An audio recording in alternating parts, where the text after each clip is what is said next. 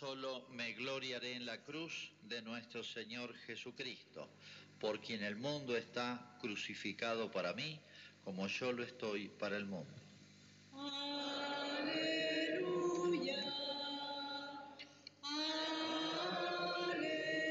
Aleluya. Aleluya. El Señor esté con ustedes. Evangelio de nuestro Señor Jesucristo según San Marcos. Jesús salió con sus discípulos hacia los poblados de Cesarea de Filipo y en el camino les preguntó, ¿quién dice la gente que soy yo? Ellos le respondieron, algunos dicen que eres Juan el Bautista, otros Elías y otros alguno de los profetas. ¿Y ustedes quién dicen que soy yo? Pedro le respondió, tú eres el Mesías. Jesús les ordenó terminantemente que no dijeran nada acerca de él y comenzó a enseñarles que el Hijo del Hombre debía sufrir mucho, ser rechazado por los ancianos y los sumos sacerdotes y los escribas, que debía ser condenado a muerte y resucitar después de tres días. Y les hablaba de esto con toda claridad. Pedro, llevándolo aparte, comenzó a reprenderlo. Pero Jesús, dándose vuelta y mirando a los discípulos, lo reprendió diciendo, Apártate, ve detrás de mí, Satanás, porque tus pensamientos no son los de Dios, sino los de los hombres. Entonces Jesús, llamando a la multitud junto con sus discípulos, les dijo, El que quiera venir detrás de mí, que renuncie a sí mismo, que cargue con su cruz y me siga. Porque el que quiera salvar su vida la perderá, y el que pierda su vida por mí y por, la, por el Evangelio la salvará. Es palabra del Señor.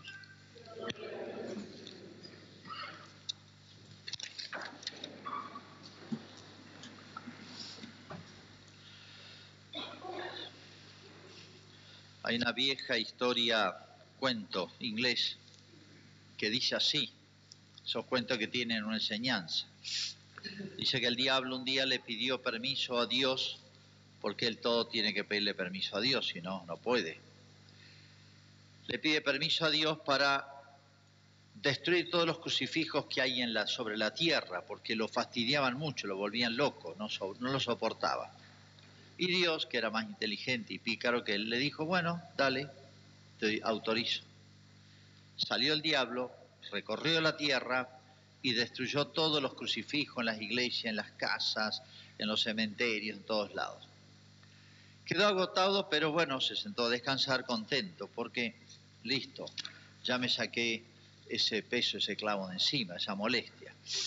Pero cuando se sentó a descansar, miró que los pájaros por ahí planeaban en el cielo en forma de cruz.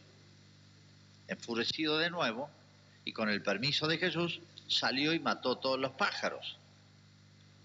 Quedó agotado. Bueno, había recorrido la tierra y se sentó a descansar.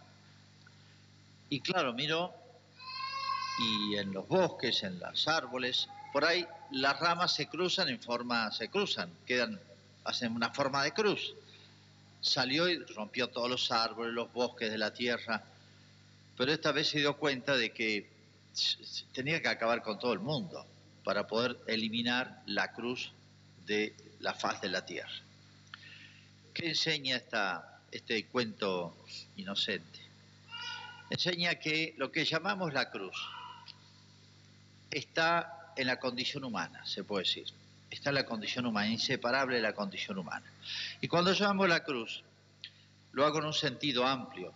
Uno en la cruz piensa en Jesús, que es el, máximo en la cruz, en el dolor. Hablamos de cruz en un sentido muy amplio.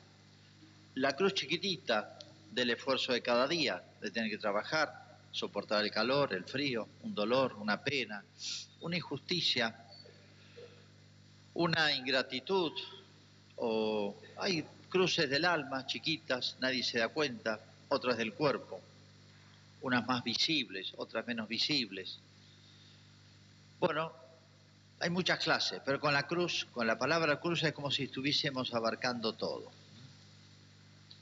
Y digo que es inseparable de la condición, condición humana actual, porque en el plan de Dios no era así. Cuando Jesús dice, en el principio las cosas no eran así.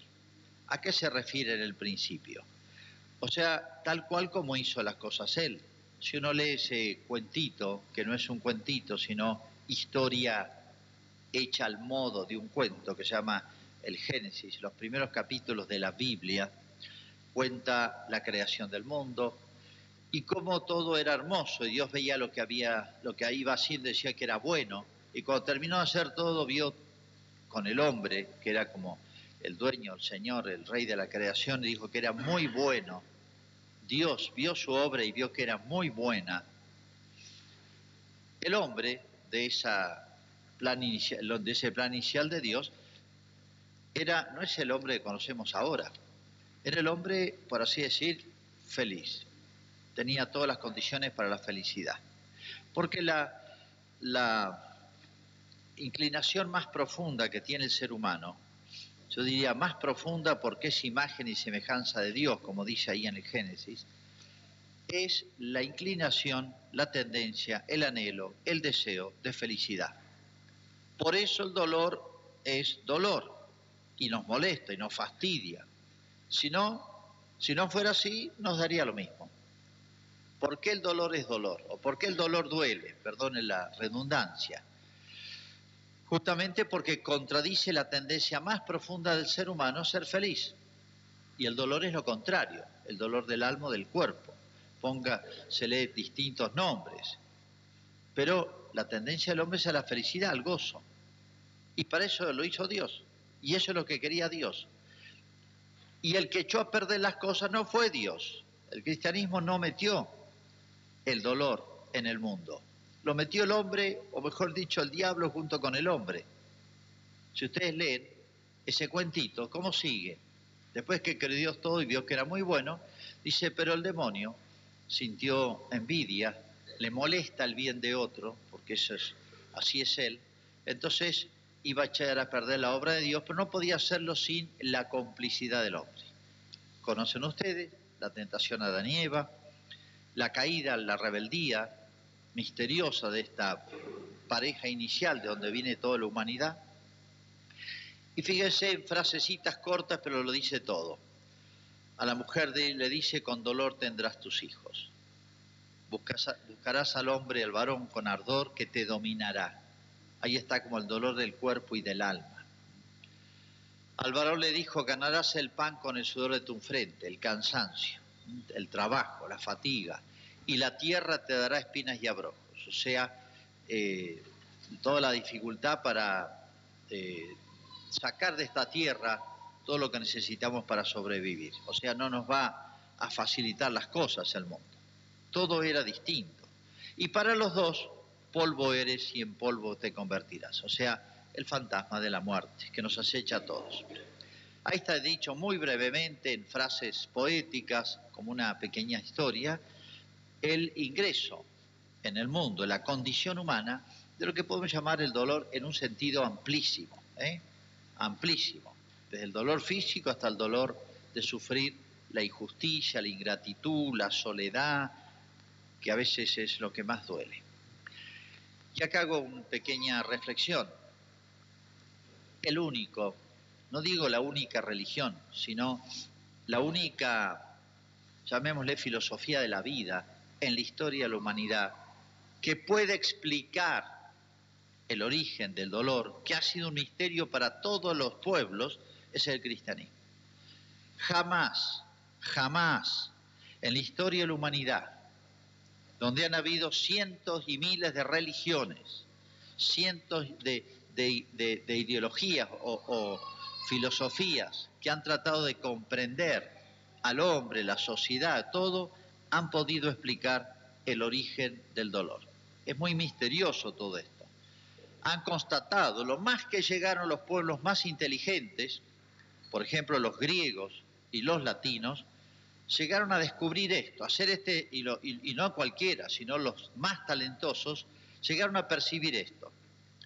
Si la humanidad toda padece algo que es contrario a su inclinación, a su gusto, tiene carácter de pena. Es como si la humanidad estuviese sufriendo una pena, un castigo, ¿sí?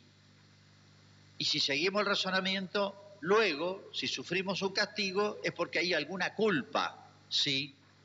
Pero no, no, no se sabían explicar a qué culpa se refería. O sea, los más antiguos, estoy hablando antes de Cristo, pueblos más inteligentes llegaron a percibir en brumas, genéricamente, estas ideas. Y el razonamiento era correcto. Si hay una pena, hay una culpa. Nadie sufre una pena porque sí, de Dios. Bueno, hasta ahí llegar. El cristianismo corrió el velo. Para un cristiano, para un judío que ya conocía el Antiguo Testamento, todo era clarísimo. La condición humana original era distinta. Por ese personaje se llama el demonio, que tienta, y por nosotros que consentimos, pues somos libres, la humanidad se apartó de Dios y padeció esta pena. Eso es el origen del dolor, que hoy sigue siendo un interrogante para muchos, por así decir, corrientes de pensamiento dentro de la psicología, de la sociología, dentro de la educación, etcétera, no se sabe explicar esto. Y dan, cuando no se sabe explicar una cosa bien, se dan falsas explicaciones y falsos remedios. Por eso, cuando un médico hace un mal diagnóstico, va a ser una mala curación, o no va a curar, o va a complicar las cosas. Por eso la tradición cristiana es la única que sabe con certeza cuál es el origen, un buen diagnóstico. ¿Y qué es lo que vino a hacer Cristo? Cristo vino a quitar el dolor del mundo. Ya ven que no. Hizo una cosa rarísima. Hizo una cosa extraña, original, genial. No lo quitó, lo asumió él. ¿Qué es la vida de Jesús? Sino un camino hacia el Calvario. ¿Y qué significa eso? El Calvario es un símbolo, la cruz es un símbolo de que Jesús asumió libremente, porque en él no hay nada fatal, que, que no tenía manera de zafar, sino que libremente asumió todos los dolores. Se podría hacer una lista, dolores del cuerpo. No hay partileza en mi carne, decía un profeta, hablando de Jesús como hablando en boca de Jesús. No hay partileza en mi carne. Si vemos lo que significó la pasión de Cristo, la crucifixión, que era el más atroz de los, de los modos de ejecutar, cuando se describe los dolores de los clavos que tocaban los nervios, las horas en la cruz, uno se queda horrorizado. Pero no es el momento ahora de describirlo. Y los dolores del alma. ¿Qué dolor no padeció Jesús? Jesús fue tocado hasta el fondo del alma por el dolor. Él mismo lo dijo, mi alma está triste hasta la muerte. O sea, Jamás ningún ser humano va a poder decir, decirle a Dios, no me entendés lo que estoy sufriendo, porque Jesús me va a decir, yo, a mí me vas a decir eso, yo mucho más que vos, contame lo que sea, pero yo mucho más que vos, y libremente. Nosotros lo soportamos. Si nos podemos sacar el dolor y la pena y la cruz, nos la sacamos. Jesús la asumió libremente. Pero ¿por qué hizo esta cosa tan extraña, tan rara Jesús? Porque transformó lo que era una pena, lo que era una fatalidad para el hombre, lo asumió, asumió la condición humana más penosa y hasta el vértice, hasta el máximo, y lo transformó en una especie de remedio. La cruz de Cristo, la cruz unida junto a la de Cristo, o la cruz nuestra ofrecida junto a la de Cristo, se transforma en una especie de gran medicamento. No existe otro medicamento para el alma, para esa eh, enfermedad profunda del alma que tenemos todos, que es el amor de sí. No existe otro remedio más eficaz, más rápido, más total que la cruz. Por eso Cristo no vino a quitar la cruz, sino a llevarla con un sentido, o sea, a llevarla como un remedio, como una medicina. Por eso la cruz cristiana, o llevada al modo cristiano, unida a Cristo, mirando a Cristo, ofrecida a Cristo, se transforma en algo extraordinario. Y Cristo quiso mostrar los frutos de eso. Él mismo mostró sus dolores, los hizo visibles, patentes, pero mostró lo que la última palabra, la resurrección gloriosa. Cuando Cristo se aparece resucitado y glorioso, es como si nos dijera, miren, desde ahora en adelante ya no es temible ni el dolor ni la muerte. La última palabra no la tiene el dolor y la muerte. Por eso dice San Pablo que Cristo ha vencido a la muerte, ha vencido al Señor de la muerte, así lo llama el demonio, y lo podría llamar Señor del dolor y de la muerte. Cristo mostró su, humanidad resucitada, gloriosa y agregaría gozosa para decirnos ánimo, no teman ni al dolor ni la muerte, porque llevada con sentido se transforma en algo extraordinario para el alma. Nos acerca a Dios, nos desprende de las cosas que nos, atrapan mal, nos fascinan, nos seducen en esta vida. Miren, no hay, no hay lugar como un hospital donde la gente esté más dispuesta a las cosas de Dios. No hay, los hospitales son como una especie de santuario, donde las almas se acercan a Dios, se disponen a Dios, se ablandan, por así decir, como dice el Martín Fierro, allí no hay duro que no se ablande ni tiento que no se corte. Lo he experimentado mil veces, he atendido años y años hospitales. Y bueno, se transforma en eso en un camino de la vida. Por eso es lo que dice San Pablo, y hemos leído, ¿eh? Que yo no me gloriaré, sino en la cruz de nuestro Señor Jesucristo, ¿eh? en la cruz de Cristo. Es decir, Jesús es un gran médico y transformó este gran mal de la humanidad que trajimos nosotros, nos lo trajo el cristianismo. El cristianismo se lo acusa a veces de ser masoquista, el dolor por el dolor es una monstruosidad, es una cosa inhumana. El dolor no tiene valor por sí mismo, vale cuando se ofrece junto a la cruz de Jesús, como un gran remedio. Por eso si no miramos, el que, está enfermo, si mira el tratamiento, la operación, la internación, todo lo penoso de un tratamiento, no lo mira en vistas a la salud, es ridículo. Nadie se hace un tratamiento lleno de dolores, privaciones, etcétera, porque sí, nadie se lo hace, porque quiere la salud. Y eso es el cristiano. De manera que uno hasta llega, como los santos y como San Pablo, a amar la cruz de Cristo. Por eso Cristo pregunta primero, ¿quién soy yo? ¿Saben quién soy yo? Quiero que tengan bien claro quién soy yo. Y Pedro, por todos, dice, tú eres el Cristo y en San Mateo dice que dijo más completo, el Hijo de Dios vivo. O sea, una fórmula perfecta. Cristo, el Hijo de Dios vivo. Bueno, entonces después le dijo, el que quiera seguirme, tome su cruz, eh, a sí mismo y tome su cruz. Como diciendo, niéguese a sí mismo. O sea, no le escape obrar bien, a luchar contra las tentaciones, que ya es una cruz, es la primera cruz, luchar contra la tentación, todas tentaciones fascina, atrae, porque nos propone, nos promete eh, gozo, felicidad. Vencer las tentaciones es una cruz, cumplir el deber de Estado, cumplir las obligaciones, cumplir la ley de Dios es una cruz. Pero no alcanza eso. Por eso Dios, buen, médico, completa un poquito lo que me falta de esa medicación. Y me manda algunas cruces. Cruces chiquitas. En la vida hay dos o tres cruces medianas pruebas medianas. Y tal vez en la vida de una persona hay una cruz grande, una, no más. Dios sabe que somos débiles, no somos como Él, que fue capaz de soportar algo gigantesco. Pero nunca perdamos de vista a Cristo. El que quiera seguirme es lo más importante. Níguese a sí mismo y tome su cruz. Es el medio, es el instrumento, es el medicamento, es la medicina, es el tratamiento, que tiene garantías de salud. Los médicos a veces nos imponen tratamientos tremendos y me dicen, mira, no es nada seguro, vamos a probar. O esta enfermedad no tiene tratamiento. Vamos a, a, estirar la vida de esta persona con a veces con todo un tratamiento agresivo, duro, penoso. En cambio, este tratamiento cristiano tiene la garantía de Cristo y Él lo mostró en su cuerpo y lo prometió con su autoridad a toda la humanidad.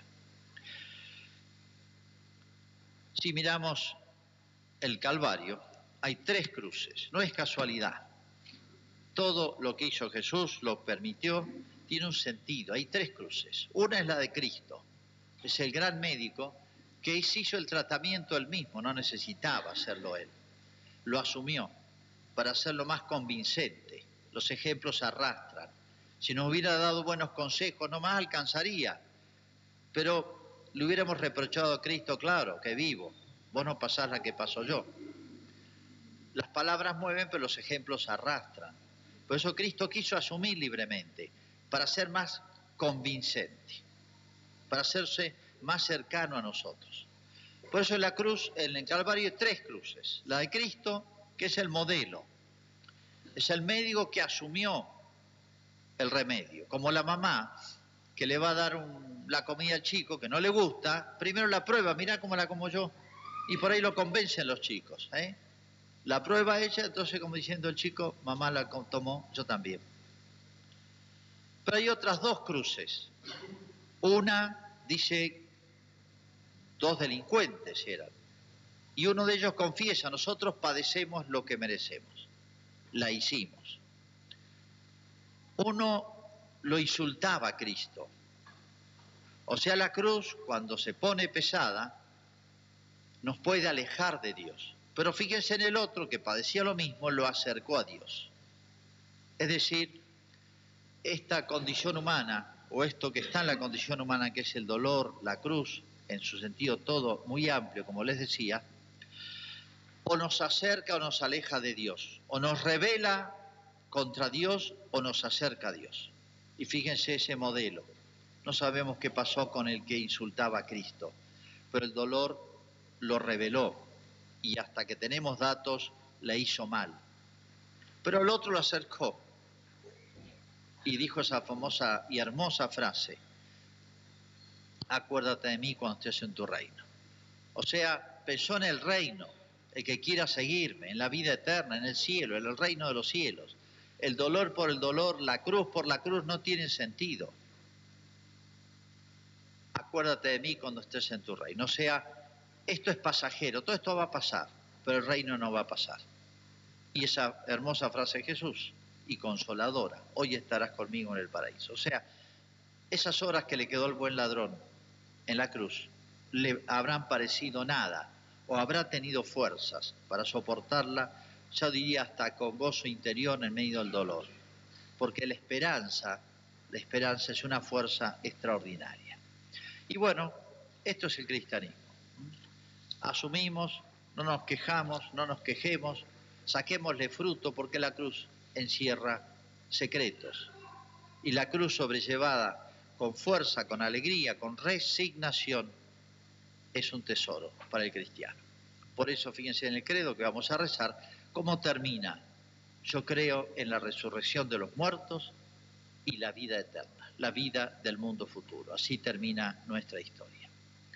Hacemos entonces nuestra profesión de fe. Creo